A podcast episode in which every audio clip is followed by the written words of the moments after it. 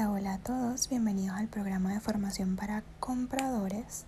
Como conversamos en el último podcast, hablamos más que todo sobre los fundamentos principales para un negocio de retail. Y lo último que tratamos ese día fue sobre los cinco principales roles que componen este negocio, que estaban conformados por el equipo de mercadeo, el equipo de merchandising, control, personal y operaciones. El día de hoy conversaré con ustedes sobre cuáles son los objetivos principales que tienen cada uno de estos equipos y cuáles son los objetivos o funciones que deben de cumplir cada uno de ellos para satisfacer tanto sus clientes internos como sus clientes externos y que el negocio del retail se mantenga a flote. El primer equipo del que vamos a hablar es el equipo de personal, que si más no recuerdan, dentro de nuestro carro de Fórmula 1 representaba a las ruedas.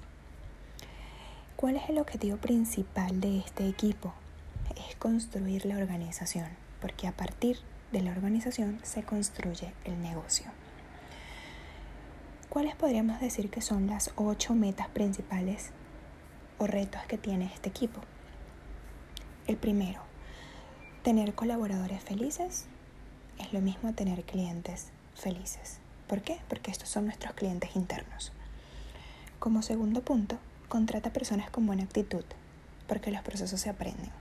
Es decir, lo importante es que consigas personas que compartan tus valores y las actitudes de tu organización, más que el que dominen específicamente una herramienta, porque para esto hay procesos, hay manuales y es mucho más fácil que las personas lo aprendan. Como tercer punto, trata a tus empleados como quieres tratar a tus clientes.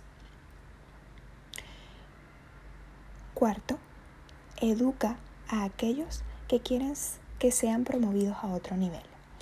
¿A qué se refiere esto? Es sumamente importante que puedas identificar a las personas que quieres que ocupen cargos superiores a corto, mediano o largo plazo y de cierta manera desarrolles o potencias esas cualidades para que esa persona se pueda desarrollar y ocupar esos puestos de trabajo en el futuro. Como quinto, no hagas con uno lo que no quieres hacer con otros. Es importante que haya igualdad, igualdad de condiciones eh, dentro del ambiente de trabajo. No haber favoritismos, o sea, no que se evidencie eh, como tal en la organización. Como sexto punto, entrena a tu equipo constantemente. Todo el equipo debe entrenarse, todo el equipo debe capacitarse. Como séptimo punto, el trabajo en equipo es discutir, cuestionar y tomar la mejor decisión para el negocio. Y como último punto, el octavo, los, supervisores tienen que invertir en aquellos colaboradores que están formando y dar libertad a los que ya conocen su trabajo.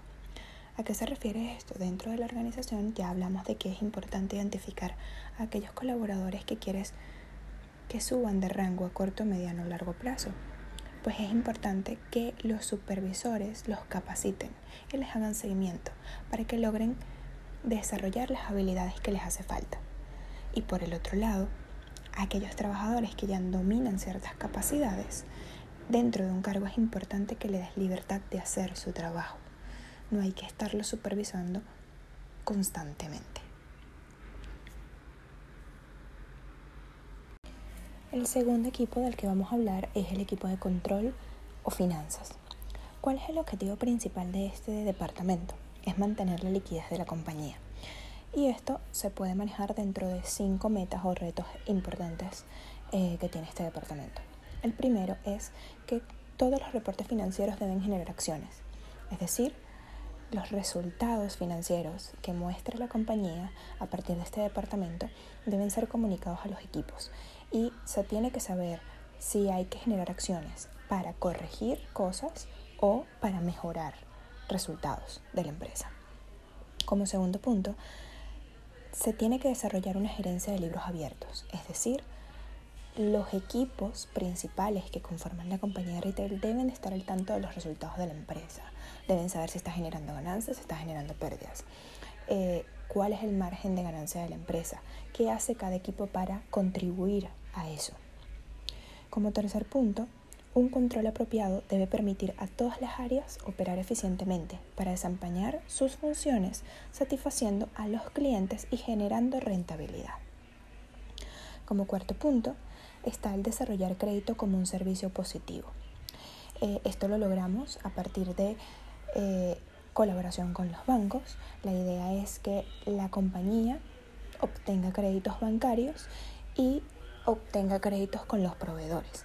De esta forma, el balance entre los días de inventario y los días de crédito entre los proveedores y lo trabajado con el banco nos genera nosotros rentabilidad.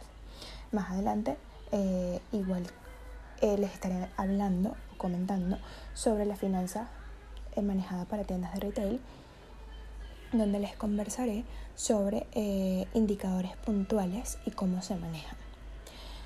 Y en el quinto punto está el seguimiento de indicadores financieros como les comentaba, esto va a estar específicamente en otro módulo, pero como para que tengan una idea, los indicadores principales que se miden son la rotación de activos, el retorno de capital de trabajo, el retorno de inversión sobre este patrimonio y la relación activo-pasivo.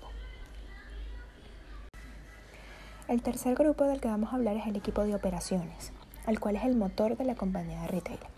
Esto está conformado por tres grandes grupos, que son ventas, logística y sistemas, mayor conocido como IT. ¿Cuál es el objetivo principal de este departamento o área de negocio? Es darle servicio a los clientes internos y externos para mantenerlos felices. ¿Cuáles son las metas o retos que estos departamentos deben lograr? Pues como primero, un buen servicio, que sea superior a las expectativas de los clientes. ¿Esto por qué? Porque hay clientes internos y externos. Por ejemplo, a nivel de sistemas o a nivel logístico, tienes eh, una cantidad de colaboradores internos en tu compañía que necesitan manejar una serie de datos o información y todos los sistemas de soporte deben de estar funcionando correctamente.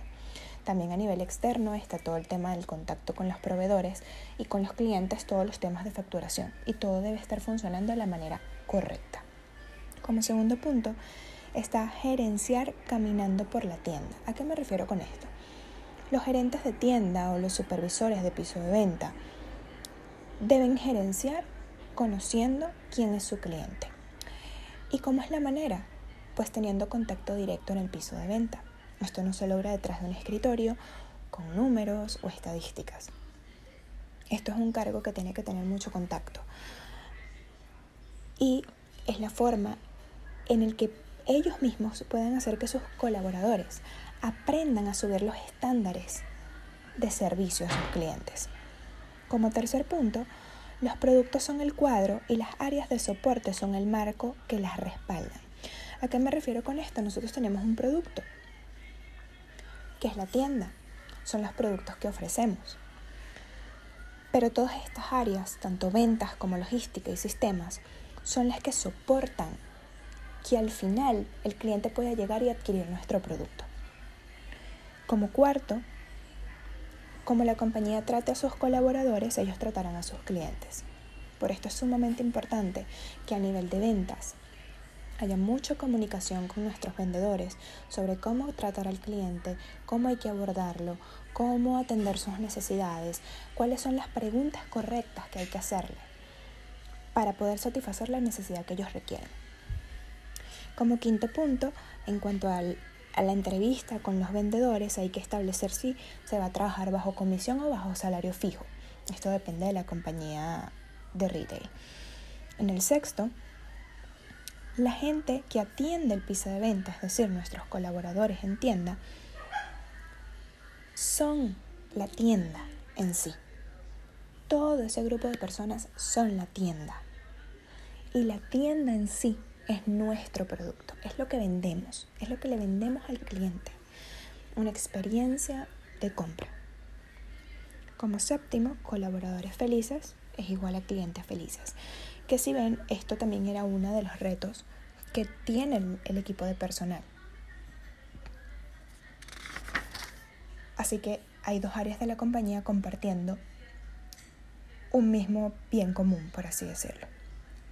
Como octavo, todos los colaboradores deben saber ciertos indicadores de venta o datos cuáles son los más importantes. Ellos deben saber cuánto es la venta que deben cumplir, ya sea diariamente o sea mensualmente, en el área en el que estén específicamente eh, establecidos, si están para un subdepartamento, si están para una categoría.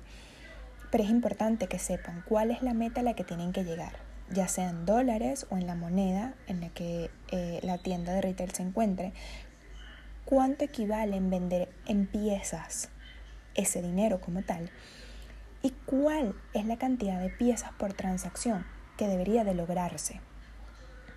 Estos tres eh, indicadores son sumamente importantes para el piso de venta. Y es una de las formas en las que podemos garantizar que nuestro equipo esté consciente de cuánto debe vender y qué debe hacer para vender más. Y como noveno, lograr que cada colaborador sepa cuál es su trabajo, para qué está allí, ¿Qué debe lograr? ¿Cuál es su objetivo? ¿Cuál es el objetivo dentro de nuestra tienda para vender nuestro producto? El cuarto equipo está conformado por el equipo de mercadeo, que son los que conformaban el volante de nuestro carro de Fórmula 1.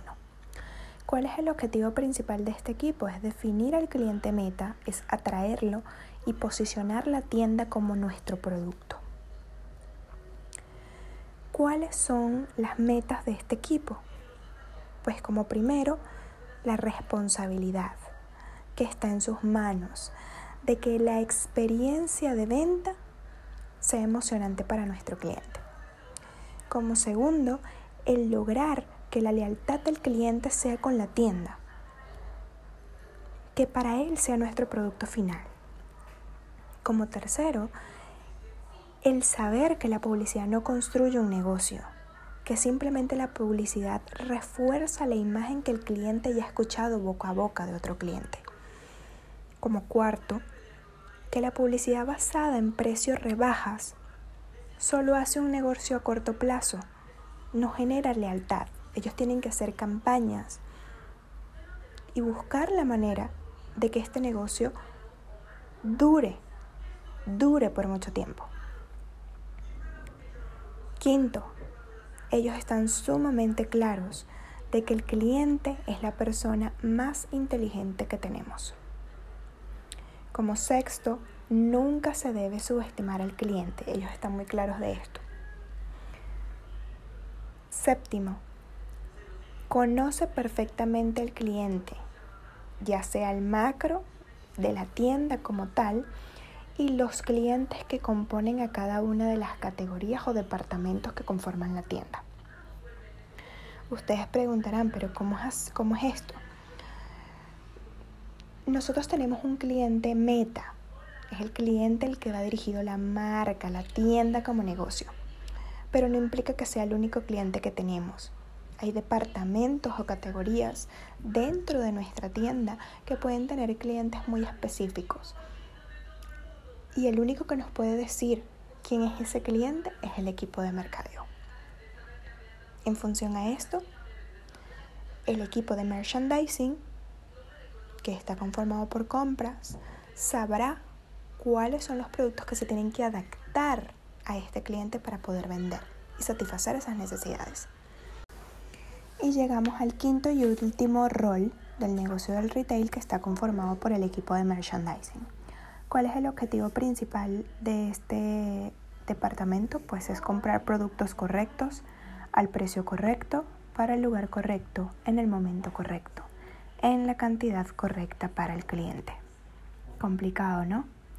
Pues es por esto que compras eh, es considerado el corazón del negocio dentro de lo que es retail. ¿Y cuáles son eh, los roles más importantes para este equipo? Pues primero la calidad y la calidad es una cuestión de supervivencia. El comprador o el equipo de compras debe garantizar conseguir la mejor calidad al menor precio posible. Segundo, que la moda es una de las cosas más importantes. Eh, la moda es lo que ajusta a la vista de tu cliente. Como tercer punto, el cliente compra la promesa de que sus expectativas sobre el producto van a ser satisfechas. Cuarto, sell more of what's selling. Esto es sumamente importante.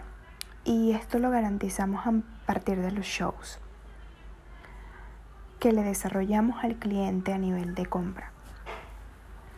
El quinto, hay que desarrollar ese famoso tercer ojo de adelantarnos a predecir qué es lo que quiere el cliente, qué es lo que está buscando, cuáles son las modas, cuáles son las tendencias.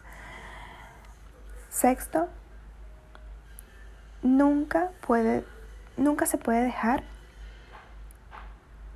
de comprar mercancía, porque lo nuevo vende. Normalmente dentro de las tiendas red de retail y los equipos de compra lo podrán decir. Es muy común que se oiga esto de no hay cupo de compra, no tienes cupo de compra. Pero esto es realmente irreal. Pueden haber excesos de inventario dentro de ciertas líneas o categorías, pero el negocio nunca se para, nunca dejas de comprar, porque siempre tienes líneas mejores vendidas y siempre es necesario refrescar la tienda. Simplemente es conseguir las estrategias correctas para poder deshacerte de inventario y poder comprar.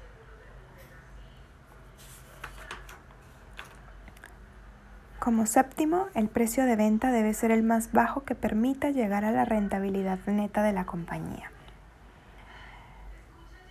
El centro del negocio no debe ser ganar lo más que se pueda. No, hay que saber cuál es el precio correcto para el cliente.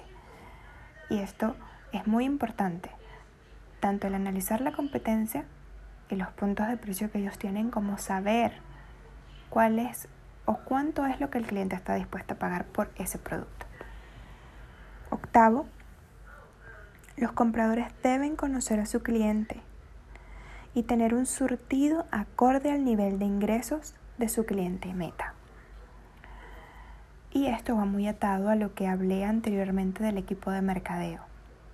Estos dos departamentos, por así decirlo, tienen que estar muy conectados uno del otro, porque tienen que saber quién es su cliente y qué es lo que tienen que comprar para él.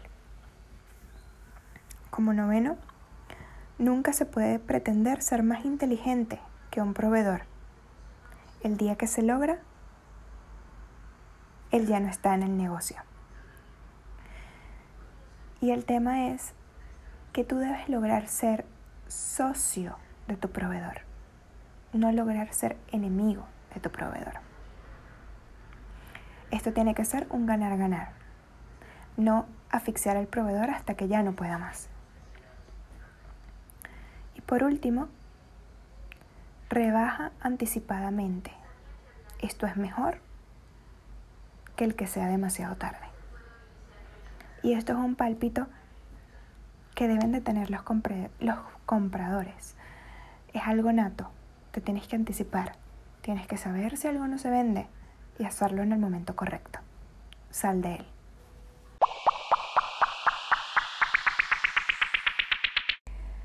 Pues con esto eh, doy finalizada lo que son los cinco roles principales dentro de un negocio del retail, cuáles son sus objetivos y cuáles son las metas que ésta tienen que cumplir.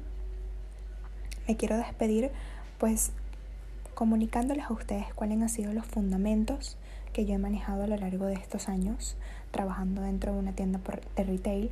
Espero que les funcionen y que puedan aplicarlos en su día a día. Construye la organización y la organización construirá el negocio. Las compañías exitosas son 50% espíritu y 50% motor. La gerencia no es un privilegio, es una responsabilidad. Cuando no hay competencia, todo lo que se hace está bien. Cuando hay competencia, tienes que hacer todo bien. El cliente es quien conduce tu negocio. La tienda es la marca. Satisfacer al cliente es el nombre del juego. Hacer dinero es la puntuación. Nada es perfecto, solo se hace mejor que ayer. El negocio no falla, falla la gerencia. Un retail exitoso tiene que hacer foco en el cliente y el producto, en la conveniencia, en la habilidad para analizar y actuar con la información disponible, en su infraestructura, en ser eficiente, en su fortaleza financiera que representa la liquidez, en capitalizar las debilidades de su competidor. La innovación es hacer lo usual de una manera inusual. Nunca hay suficiente tiempo, ni espacio o dinero. Comete errores en la dirección correcta y aprende de ellos. Perfección es hacer las cosas mejor que ayer. Enfocarse en una cosa y ser mejor en ella.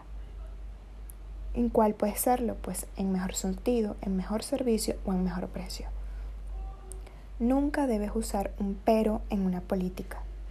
Gerencia caminando y por último y no menos importante, asegura la sucesión. Este es el trabajo más importante que tiene a cargo la alta gerencia. Bueno, muchísimas gracias.